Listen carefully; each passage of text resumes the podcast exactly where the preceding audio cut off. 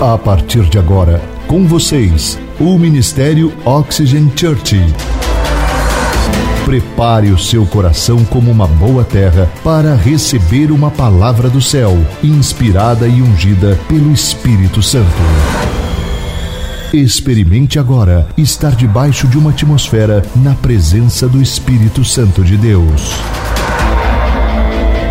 Você está pronto? Então prepare-se, porque a palavra chegou.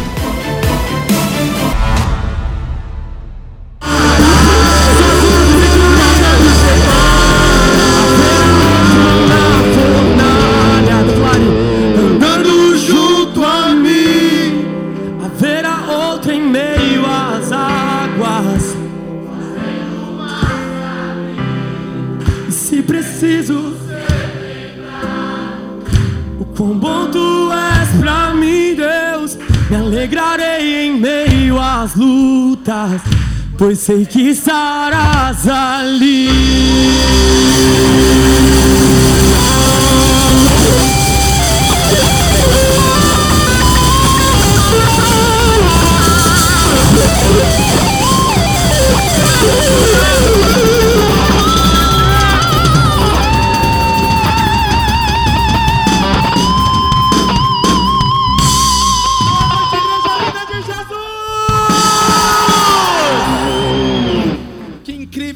Vocês mais um final de semana.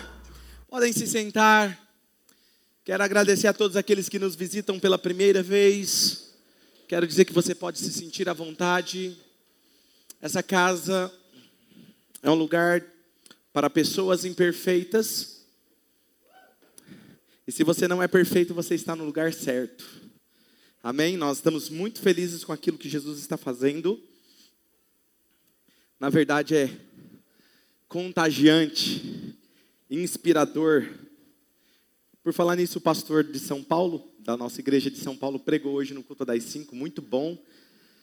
E estamos empolgados demais com o que Jesus está fazendo. É absolutamente incrível estar com vocês a cada final de semana. É tão fantástico quando a nossa história está sendo escrita por Deus.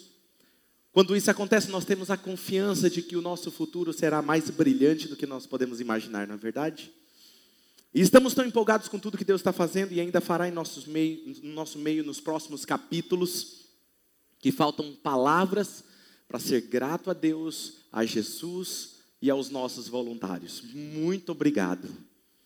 Quero fazer a nossa declaração de fé com vocês. Quero que você se sinta à vontade se você é um dos nossos visitantes. Se você quiser, pode repetir. Caso contrário, fique à vontade. Nós teremos agora nosso momento de declaração e como nós cremos que isso é uma verdade, nós vamos fazer isso com toda a intensidade, amém? Vamos lá? Um, dois, três. Eu não sou o que eu faço, eu não sou o que eu tenho.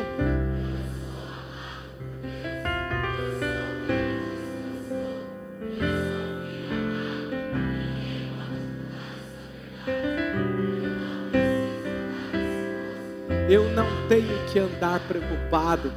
Eu posso confiar no meu amigo Jesus e compartilhar o seu amor com o mundo.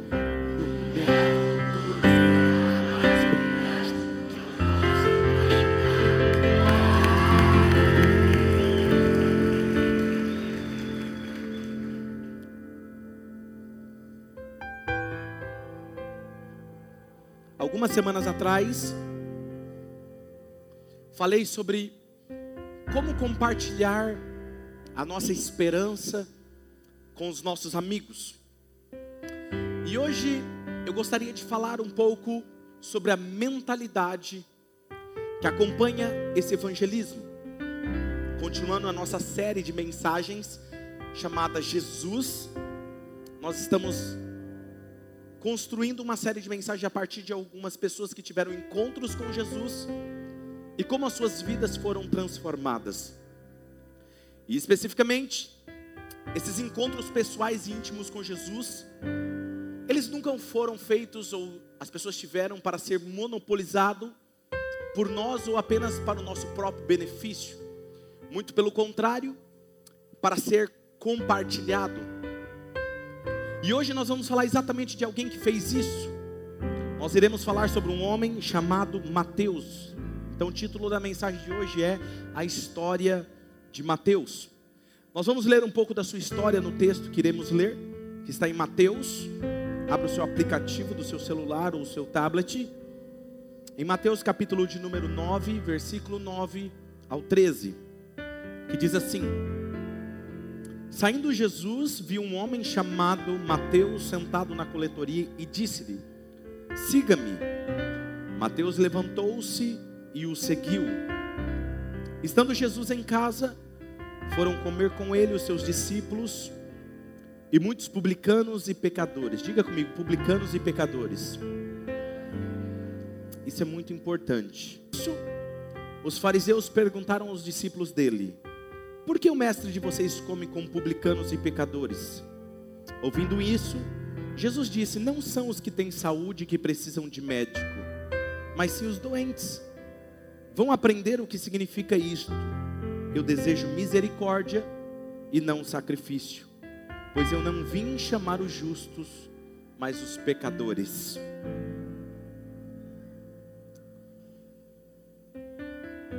Em todas as nossas últimas mensagens aqui, que nós temos pregado, obviamente, que temos falado sobre Jesus, mas em todas essas mensagens elas são aplicadas a você e elas são sobre você, sobre eu e você. Mas hoje eu quero que nós possamos conhecer o coração de Jesus acerca dos perdidos, acerca daquelas pessoas que estão perdidas à nossa volta. Enquanto nós caminhamos pela história de Mateus, vamos descobrir como que Jesus olha e enxerga os pecadores. E a primeira coisa que eu quero pontuar com vocês hoje é: Jesus viu Mateus. O texto diz em Mateus 9,9 que saindo Jesus, ele viu um homem chamado Mateus. E ele estava sentado na coletoria de impostos. Agora veja, Jesus ele viu Mateus sentado no seu escritório de cobrança de impostos. E muitos de nós estamos às vezes convencidos, tem dois tipos de pessoas. Tem um grupo que está convencido de que Deus está nos observando. Porém, ele nos observa para fazer as anotações diárias dos nossos erros e das nossas falhas. O que que fulano fez hoje de errado? Hum, mais um bloco, por favor, que aquele ali cometeu demais. Alguns acreditam desse jeito. Outros são aqueles que, quando vão dormir à noite, não têm certeza que Deus está vendo a vida dele ou não. Pastor, parece que Deus não vê a minha história. Parece que Deus não percebe o que está acontecendo na minha vida. Mas eu quero dizer hoje para vocês que eu posso garantir para vocês que Deus está vendo você. Deus está vendo a sua história e Ele está assistindo você todos os dias. E não é para ficar anotando as coisas ruins que você faz, mas porque Ele está enamorado, apaixonado por você. Eu falar uma coisa. Quando eu estava conhecendo a minha esposa, os pais dela, meu sogro e minha sogra estão aqui, tá vendo? Vou contar, nunca contei isso, tá vendo aí, ó. Estava conhecendo ela. Eu lembro que quando você está apaixonado, você não tira os olhos da pessoa que você está apaixonado, não é verdade? E eu estava com os olhos nela. Óbvio que ela estava mais apaixonada do que eu. Brincadeira, gente. É aproveitar porque eu estou com o microfone, né? Mas quando eu olhava para ela, ela tirava o olho. Ah, estava olhando para mim. Cadê ela? Tá por aí, né? Mas eu aprendi que Deus, Ele nos observa, não para anotar os, as nossas falhas, mas porque ele está apaixonado porque ele nos ama. Quando Deus ama alguém, e Ele ama a todos, Ele observa, Ele tem a capacidade de olhar as nossas vidas, particularmente um por um. E uma história, uma vez, que um rapaz resolveu assaltar uma casa. Ele descobriu que não tinha ninguém na casa, e ele pegou a sua lanterninha e ele pulou o muro, entrou na casa e começou a vasculhar a casa e, e pegar as coisas e montar uma grande mochila. E ele escutou uma voz que dizia assim: Jesus está assistindo. Jesus está assistindo. E falou: Mas que diacho é isso? Pegou a lanterninha e foi. E ele encontra na outra sala um papagaio. E o papagaio continuava: Jesus está assistindo. Aí ele parou assim e falou assim: Mas que idiota que colocaria o nome de Jesus num papagaio? O papagaio disse: Meu nome não é Jesus, meu nome é Zé. E ele falou: Que idiota colocaria o nome de Zé num papagaio? Ele falou assim: O mesmo idiota que colocou o nome na Rottweiler de Jesus. Jesus está assistindo. Cachorro estava atrás, correu atrás dele. Eu estou te dizendo isso para chamar sua atenção para o que eu vou dizer agora. Muitas pessoas acham que Deus ele é como o Rottweiler, que está procurando um momento para nos atacar. No meio daquela falha, ele vai nos atacar. Sabe, eu sei que essa história pode soar engraçada, mas deixa eu te dizer algo sobre Jesus. Jesus, ele não está mantendo uma lista dos seus erros. Por quê? Porque a lei já fez isso por você. Antes de Jesus havia umas regras e lá tinha uma lei que escrevia tudo. Jesus veio, pelo contrário, para apagar essa lista dos seus pecados, para apagar essa lista da sua dívida e tirar todas as acusações que tinha sobre você e colocar na cruz. Talvez você não saiba disso, mas eu posso provar isso para vocês. Olha o que está em João 3,17. João 3,17 diz: Pois Deus enviou o seu Filho ao mundo para anotar os erros e os pecados, não é isso? Não para condenar o mundo, mas para que este fosse salvo por meio dele. Colossenses capítulo 2, versículo 13 e 14, olha o que diz: Quando vocês estavam mortos em pecados e na incircuncisão da sua carne, Deus os vivificou com Cristo. Ele nos perdoou de algumas transgressões. Não era algumas? Ele nos perdoou de todas, diga todas.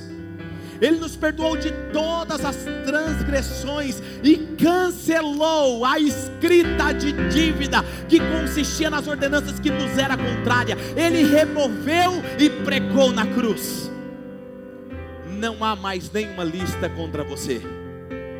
E a única pessoa que tem o poder de ficar fazendo isso contra você é o inimigo. E se você se sente culpado, é o inimigo. Lembre-se disso quando ele quiser te culpar do seu passado, culpar daquilo que você fez no passado. Lembre-se, o seu passado foi apagado e perdoado. Você está em Cristo Jesus agora. E quem está nele não há nenhuma condenação para aqueles que estão em Cristo Jesus. Está alguém aqui me ouvindo hoje?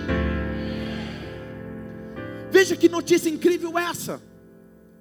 Jesus ele viu Mateus da mesma forma que ele vê eu e você. Agora veja, surge uma pergunta. Em meio àquela multidão, porque onde Jesus andava tinha uma multidão com ele, uma multidão desesperada tentando chegar perto e chamar a atenção de Jesus. Dá para imaginar uma multidão de 3 mil, 2 mil pessoas aglomeradas em volta de Jesus, tocando em Jesus. Ei, Jesus, fala comigo. Ei, Jesus, você já atendeu ele. E um puxava a roupa aqui, outro puxava o braço dele aqui, outro pegava ele. Como Jesus viu Mateus? Como? Por que, que Jesus viu Mateus no meio daquela multidão? Como que Mateus conseguiu capturar a atenção de Jesus mais do que as outras pessoas? A resposta é simples. Não foi porque Jesus tropeçou em Mateus. Não foi porque Jesus estava caminhando aglomerado, todo mundo empurrando, e de repente ele, ô oh, Mateus. Não. Ele viu Mateus, porque ele estava procurando por Mateus. Imagina a multidão em praça pública, e ele é aglomerado de gente, e as pessoas apertando ele. Espera só um minutinho, só um minutinho. Não, não, só um minutinho, só um minuto, só, só um minutinho, só um minutinho. Ah, achei, só um minuto, só um minuto. Licença, licença, licença. Aí ele para diante da mesa de Mateus. Mateus está diante do seu escritório de cobrança de impostos. Pois não, o seu imposto. Jesus olha para ele. E Jesus fala assim: Mateus, segue-me. Foi o suficiente. Jesus procurava por Mateus. Quando nós nos encontramos com Jesus, não foi porque nós temos a capacidade de achá-lo, mas porque Ele nos achou primeiro. O texto diz que Ele nos amou primeiro, e Ele nos escolheu primeiro, para que nós possamos ir e dar frutos. Então, o fato de você estar aqui, eu não sei a sua história, eu não sei o seu histórico, mas eu posso te garantir uma coisa: não veio por sua força e nem porque alguém te convidou, Jesus te achou no meio da multidão. Jesus te ama o suficiente para ter uma conversa com você. E nós venhamos aqui no segundo ponto dessa mensagem. Mateus segue Jesus. Mateus 9,9 diz que quando Jesus disse para ele, siga-me, olha o que diz o texto: Mateus levantou-se e seguiu. O fato é que Jesus chamou Mateus, mas antes desse momento, ele chamou quatro discípulos: Simão Pedro, chamou André, Tiago e João. E esses quatro discípulos, eles tinham algo em comum, eles eram pescadores. E naquela época os pescadores eram considerados a classe mais baixa da sociedade. Pelo contrário, Mateus não. Mateus era um coletor de impostos, um homem rico, um homem que tinha um status. Mas quando Jesus escolhe o primeiro, os seus quatro discípulos, significa algo, ele estava dizendo algo. Eu vou atrás daqueles que ninguém se importa. Eu vou atrás daquele que é considerado pela sociedade que não é considerado e não tem status. Eu vou atrás deles. A primeira coisa que Deus está te dizendo, não importa como as pessoas te veem, Deus foi atrás de você. A segunda coisa, quando ele escolhe Mateus, e o que me chama a atenção é que Jesus faz isso em praça pública, a céu aberto. Você sabe o que significa isso? Jesus, um rabi, um mestre da sua época, chamaram um coletor de impostos, porque eles eram rejeitados pelos judeus. Por quê? Porque esses publicanos esses coletores de impostos, eles estavam trabalhando para Roma, e Roma estava oprimindo eles, os judeus. E eles extorquiam eles. E aquele tipo de gente esperta, sabe? Então eu vou me aliar aos romanos para extorquir o meu povo e ganhar a minha parte. Era esse tipo de gente. Então ele era rejeitado pelo seu povo. E Jesus para tudo. E todo mundo sabia que Jesus, em algum momento, ele parava e chamava um discípulo. Todo mundo queria ser chamado. Ser chamado para ser discípulo de Jesus era como ganhar na loteria. Como assim ele para e chama um coletor de impostos? Olha só que interessante. Não existe alguém que falhou tanto que tem a sua moral denegrida, que não possa ser discípulo de Jesus. Isso não é incrível? Sabe por que eu digo isso? Porque eu sei onde eu estava há 20 anos atrás, quem eu era. Deus olha para mim, mas Ele já me enxergava 20 anos depois à frente de vocês.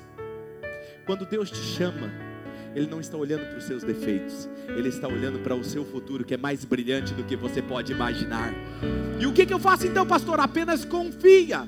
Apenas obedece, apenas dê os próximos passos confiando nele, mesmo quando não faz nada em nenhum sentido, siga obedecendo a voz dele, ele tem um futuro brilhante para você.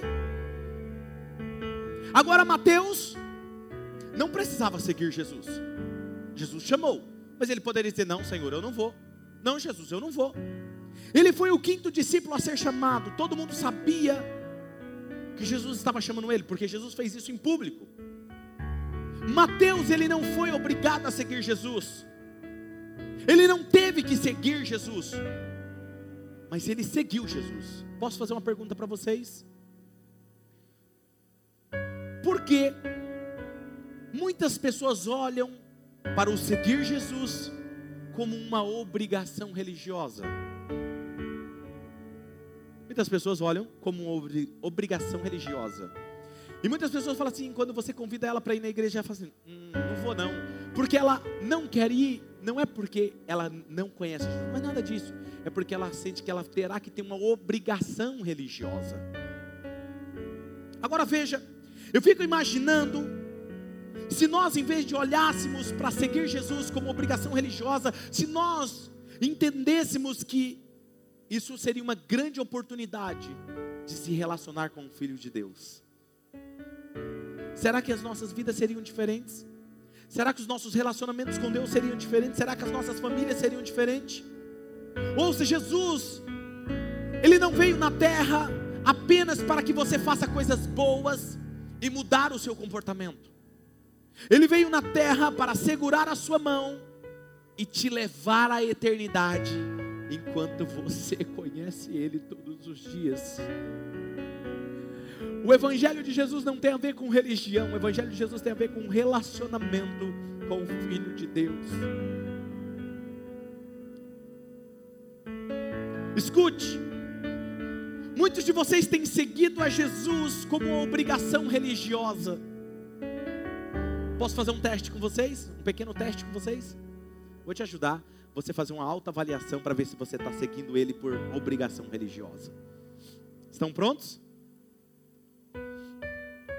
Deixa eu fazer uma pergunta para vocês. Você tem um romance com Jesus? A palavra romance é uma outra palavra para dizer sensível a uma intimidade com Ele. Você tem o prazer de estar com Jesus todas as manhãs. Você tem o prazer de pegar a sua Bíblia cantar uma canção de adoração a Ele, mesmo que você não tenha uma voz como a do Michael, está perdoado, Jesus está aceitando. Você tem o prazer de pegar a Bíblia antes de você ir para o trabalho e falar: Jesus, me ensina. Se você não tem isso, sinto tanto em te dizer isso. Tudo que você tem feito tem sido por obrigação religiosa. Eu amo quando ele me acorda. Essa semana ele me acordou duas e quinze da manhã. Não era simplesmente para orar um pouquinho e voltar a dormir. Eu fiquei acordado o resto da noite com ele. E ele falou assim: Eu quero te ensinar hoje sobre pecado. E ele começou a me ensinar. Depois ele falou: Quero te ensinar sobre liderança. Eu amo ficar com ele.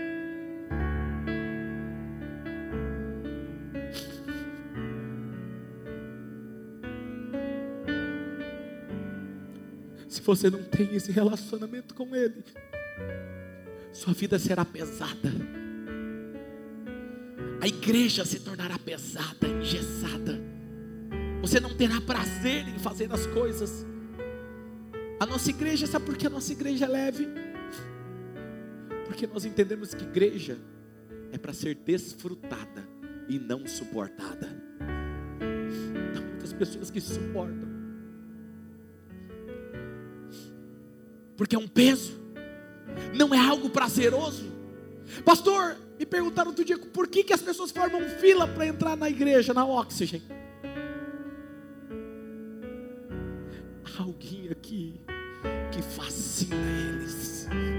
Que eu posso te garantir que não sou eu, que mesmo que eu pagasse para alguém me ouvir, alguém não ia querer me ouvir. Tem mais a ver com ele do que comigo tem a ver com o que ele faz nas pessoas. Tudo que Jesus quer é segurar a sua mão diariamente e nos conduzir à eternidade através dessa intimidade, porque ele disse na sua oração: a vida eterna é essa, que conheçam a Ti como único Deus.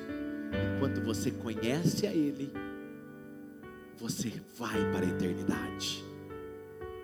Jesus chega até Mateus e diz para ele: Mateus, siga-me. Dá para você imaginar? Imagina você lá no seu trabalho, amanhã. Imaginou? Você lá no seu trabalho, na sua escola, você está lá, entra Jesus. Agora você vai fazer isso, lógico, eu já sei sua resposta, porque vocês estão ouvindo falar, né? Imagina, você não conhecia Jesus, ele entra lá no seu serviço e fala assim: Fulano, segue-me, vira as costas e sair.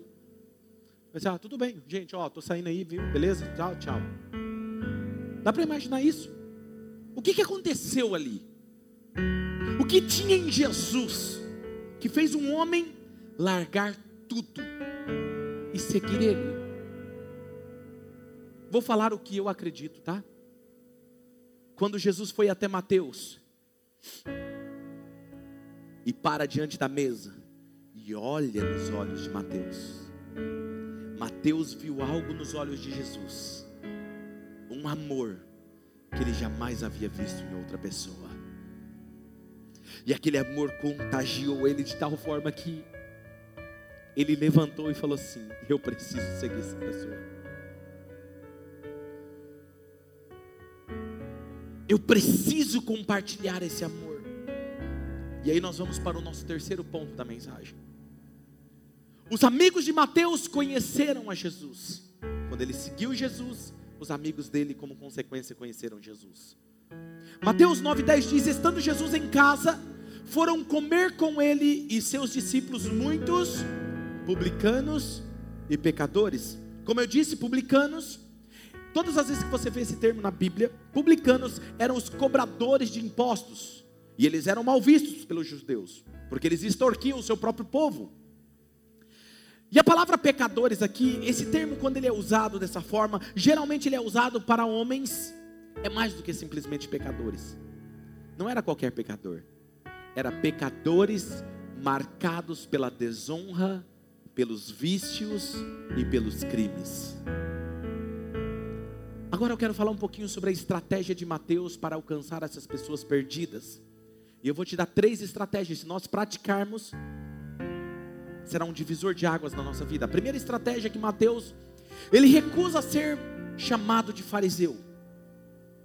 Mateus 9:11 disse: "Vendo isso, os fariseus perguntaram aos seus discípulos, os discípulos dele, de Jesus, por que o mestre de vocês come com os publicanos e pecadores?"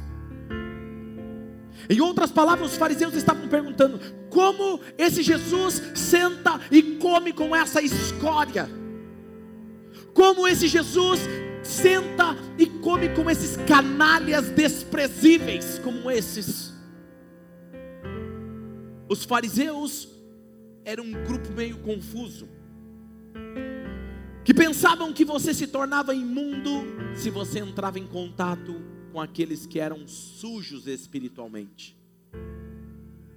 Então os fariseus criaram aquilo que eu chamo de isolamento religioso. E isso se tornou tão popular que até hoje tem isso nas igrejas.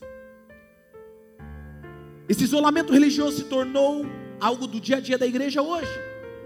Que diz assim: baseado nas obras, eles dizem, contanto que não toque o imundo, eu permanecerei limpo.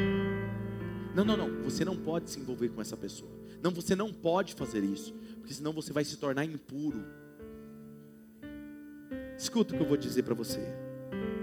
Deixe-me dizer algo sobre isso.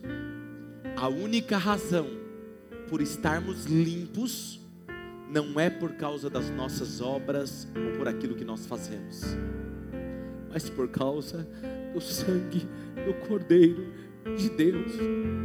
É por causa do que Ele fez, não é pelas minhas obras, que eu permaneço limpo não é pelo fato de eu entrar com o pecado, entrar em contato com o pecado ou não. E quando eu digo isso, não é quando eu peco, eu estou falando entrar em contato, estar perto de alguém que é pecador.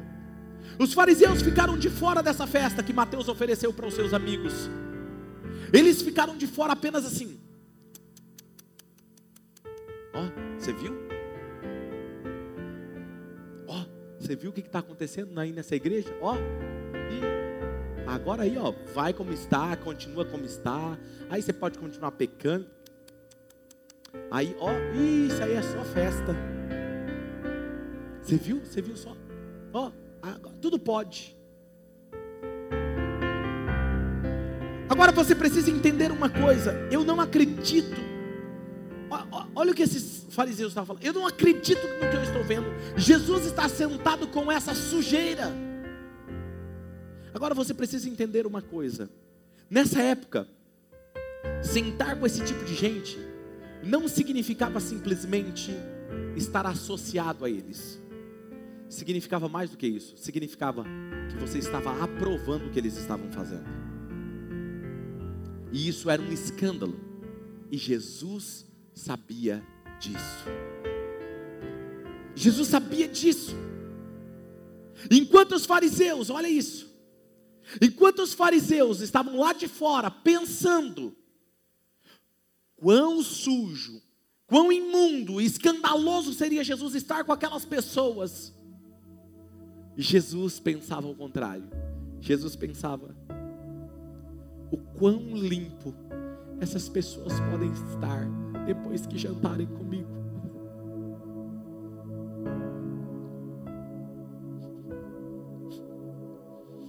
Hoje há duas razões para termos um fariseu dentro de nós. A primeira razão é a interpretação errada da Bíblia.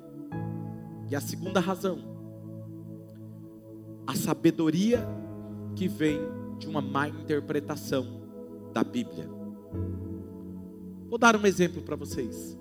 1 João capítulo 2, versículo 15. Olha o que diz: Não amem o mundo, nem o que nele há. Se alguém ama o mundo, o amor do Pai não está nele. Veja que esses dias eu ouvi um pregador famoso na internet, e aí eu quero dar uma palavra para vocês: cuidado com o tipo de coisa que vocês assistem na internet. Não é porque está lá pastor fulano de tal, tem um monte de visualização. É água limpa. Aprenda a ingerir água limpa, porque água limpa gera saúde. Eu vi um pregador famoso na internet dizendo assim: Deus odeia o pecador. E aí ele pega um texto isolado e explica. Isso me corta o coração porque eu aprendi que Deus ele odeia o pecado porque o pecado destrói e machuca aquele quem ele ama, mas ele ama você e eu. Quer ver outro exemplo? O que esse texto está dizendo não está dizendo não ame as pessoas que estão no mundo. Ele está dizendo não ame o mundo e as coisas do mundo. Em outras palavras, não coloque esse mundo acima das pessoas. As pessoas são mais importantes que esse mundo e que as coisas. Você está vendo que é o contrário? Quer ver outro exemplo de má interpretação? 1 Coríntios 15, 33 diz assim: Não se deixem enganar, as más companhias corrompem os bons costumes. Quantos de nós não já ouvimos esse versículo, alguma variação dele? Diga com quem tu andas, que eu te direi quem tu és. Não é? Mas veja que, em outras palavras, o que Paulo está dizendo, não é o que as pessoas interpretam. Pessoas boas não andam com pessoas más. Não é isso. Porque Jesus fazia isso. Veja o versículo 32. Olha o contexto disso. Se foi por meras razões humanas que eu lutei com feras em Éfeso, eu que ganhei com isso? Se os mortos não ressuscitam, comamos e bebamos, porque amanhã morreremos. O que Paulo está dizendo é o seguinte: Paulo está citando o que esses homens, se dizendo ser cristãos, estavam falando o que não era verdade.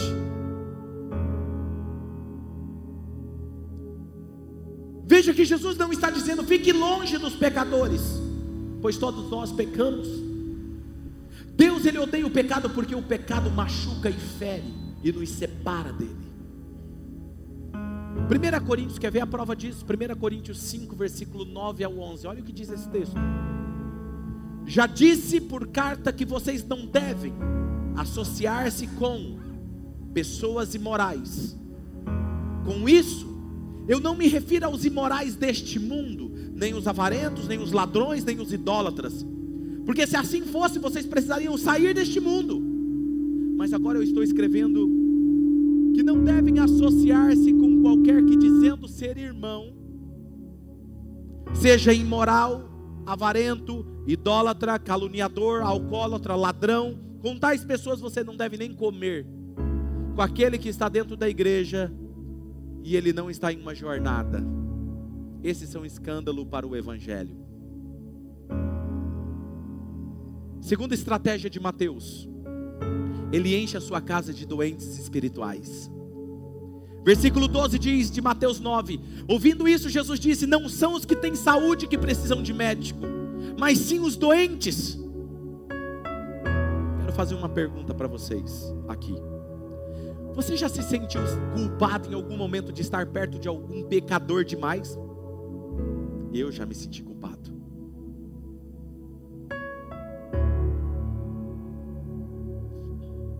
Ouça, quando nós começamos essa igreja há mais ou menos dois anos atrás, as pessoas diziam: a Oxygen só tem gente rejeitadas por outra igreja um dos pastores da cidade me disse: Eu quero. Manda um recado para o Claudinei que eu quero fazer parte da inauguração. Eu falei: Uau, fantástico, né? Fiquei todo feliz porque ninguém queria participar da reunião, porque estava todo mundo falando de mal de mim na cidade. Fui lá convidar ele pessoalmente. Cheguei no gabinete, na verdade não era nada disso. Ele queria falar tudo que ele podia olhando nos meus olhos. E depois que ele acabou comigo, ele disse: Você não percebe, Claudinei? que só está indo para a sua igreja aqueles que ninguém mais aceita nas suas igrejas, só aqueles que são rejeitados, só aquelas pessoas doentes, os curva de rio, as pá virada, você não percebe isso? Aquela hora, eu lembro que eu engoli, olhei para ele e disse assim: se ninguém mais quer eles, pode mandar eles para mim porque nós vamos transformá-lo num grande exército para conquistar o mundo. E a casa está se enchendo de pá virada, olha aí. Eu também era um pá virada. Talvez, escuta, Mateus chega em Jesus e diz: Jesus, eu tenho uma ótima ideia. Qual é a sua ideia, Mateus? Jesus, Mano, você não está entendendo. Jesus, você só acha que eu sou pá virada. Você precisa conhecer meus amigos. É um pior que o outro. Os amigos não falam assim um do outro? Fala. Mateus, certeza que Mateus falou. Jesus, você não está entendendo. Os caras é pá virado. Os negócios o negócio é absurdo. Você não está entendendo. Vamos fazer um negócio? Fala, Mateus, qual é o seu plano? Vamos fazer um churras lá em casa hoje? Posso falar um negócio para vocês? Jesus sempre gostou de festa, nunca vi isso. Ele estava em festa de casamento, ele estava em churrasco, ele estava na jantar na casa de Zaqueu. Pensa no homem que gostava de festa. Faz festa que Jesus ama. Aí ele fala assim: Jesus, meus amigos, você consegue sentar com eles? Eles são os piores pecadores da cidade. São os piores mesmo. O Senhor senta com eles, porque eu só quero que o Senhor olhe nos olhos deles e eles vejam o que eu vi nos seus olhos. Eu imagino que Jesus tenha citado Lucas 19, 10 para ele. Pois o filho do homem veio buscar e salvar o que estava perdido. A terceira estratégia de Mateus foi: ele os levou a mais que uma decisão. Muitas vezes nós aprendemos que evangelizar é se focar nas pessoas a tomarem uma decisão. Lembra quando eu citei o meu exemplo? Que eu queria fazer a pessoa aceitar Jesus a qualquer custo. Aí a pessoa, não, oh, não, dessa vez ainda não, não vou aceitar Jesus agora não. Então tá bom, você pode orar comigo? Posso. Então você ora falando que você quer ir para o inferno? A pessoa, não, lógico que não, não quero ir para o inferno. Não, então você quer aceitar Jesus. Não, agora não, não, então você quer ir para o inferno. Eu era assim, porque eu queria que ele tomasse uma decisão. Mas nós estamos errados quando focamos apenas numa decisão. Porque seguir a Jesus não é uma decisão somente. Porque se nós afirmássemos que seguir Jesus é apenas uma decisão, seria o mesmo que eu dizer para vocês que o segredo de um casamento bem-sucedido estava em você dizer sim na frente de um altar. Eu posso dizer que o segredo de um casamento feliz está em você apenas dizer sim no altar? está numa caminhada de relacionamento diário, onde um procura agradar o outro. Quem está me entendendo? Seguir Jesus não se trata apenas de dizer sim para Ele, se trata de dizer Jesus, segurar na mão dele e falar assim: Eu estou disposto a agradar ao Senhor. E aí começa a caminhada. Vai ter dias que ele vai falar assim: Você pode parar de fazer isso? Eu claro, Jesus. Faz mais sentido hoje eu estar contigo do que fazer isso. E aí é quando começa a acontecer uma transformação. E as pessoas começam a olhar para você e falam assim: O que está acontecendo com você? Você já não faz aquilo que você fazia antes. Você já não é mais grosseiro como antes. Você não era mais assim. O que está acontecendo com você? Eu conheci alguém chamado Jesus. Jesus não quer que você apenas diga sim para Ele e seguir Ele. Ele realmente quer segurar em sua mão e saber que você irá seguir Ele até a eternidade. E isso implica em mudança de vida, em ser transformado em alguém melhor. Isso implica em deixar de fazer o que você fazia antes para seguir Jesus. Mateus não poderia voltar a ser cobrador de impostos. Pedro não poderia voltar a ser pescador. Ele nos ensina algo Impossível alguém que conhece Jesus e volte a fazer o que fazia antes. Quem está me entendendo? Por isso nós temos, entenda uma coisa, Jesus não quer apenas isso, por quê? Por isso nós temos os nossos PGs, e vai começar agora quarta-feira que vem. Se a sua casa não está, seus relacionamentos não estão cheios de pessoas doentes espiritualmente falando, você não encontrou esse olhar de Jesus que precisa ser compartilhado. Porque quem encontra com esse olhar contagiante de Jesus, é impossível dizer: Eu posso confiar no meu amigo Jesus e compartilhar o seu amor com o mundo.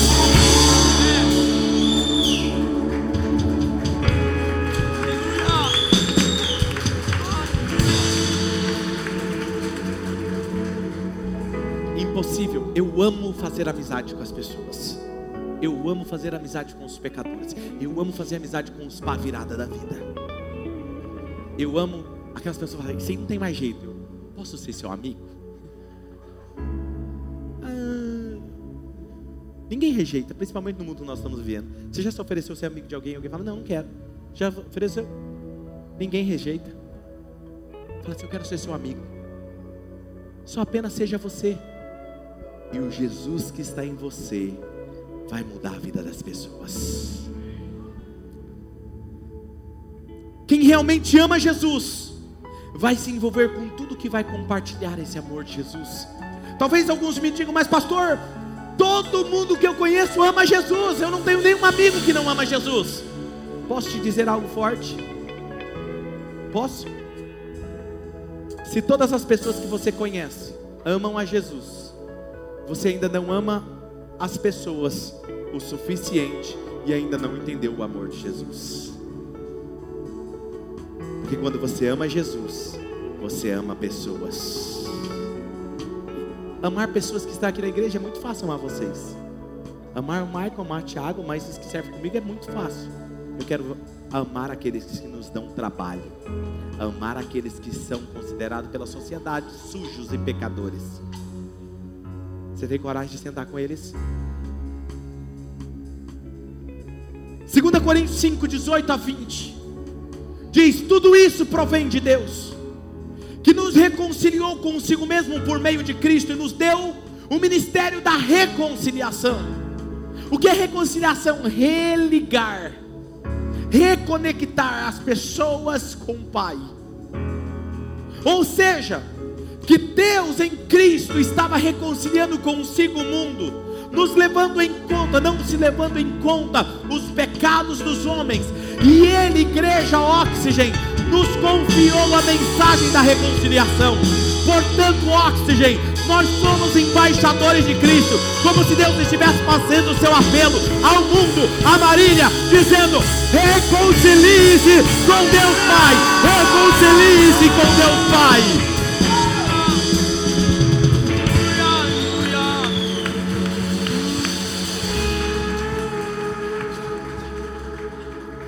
Quer alcançar o mundo através de mim e através de você. Por isso nós estamos indo para uma casa muito maior.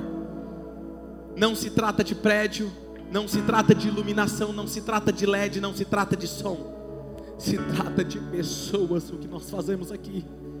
Nós amamos a Jesus e por isso nós amamos as pessoas não importa como elas estão, não importa o histórico delas, não importa o passado delas, nós vamos abraçá-la, amá-la e vamos caminhar junto. E se cair, pastor, não tem problema, nós vamos estar lá dizendo: esforça-te e tem bom ânimo. Um ao outro disse: esforça-te e tem bom ânimo, ombro a ombro, um ao outro ajudou. Isso é ser igreja. Não se trata de prédio, não se trata de estrutura, não se trata de LED, não se trata de iluminação, se trata de Jesus e pessoas pessoas, pessoas e Jesus, Jesus e pessoas. Uau!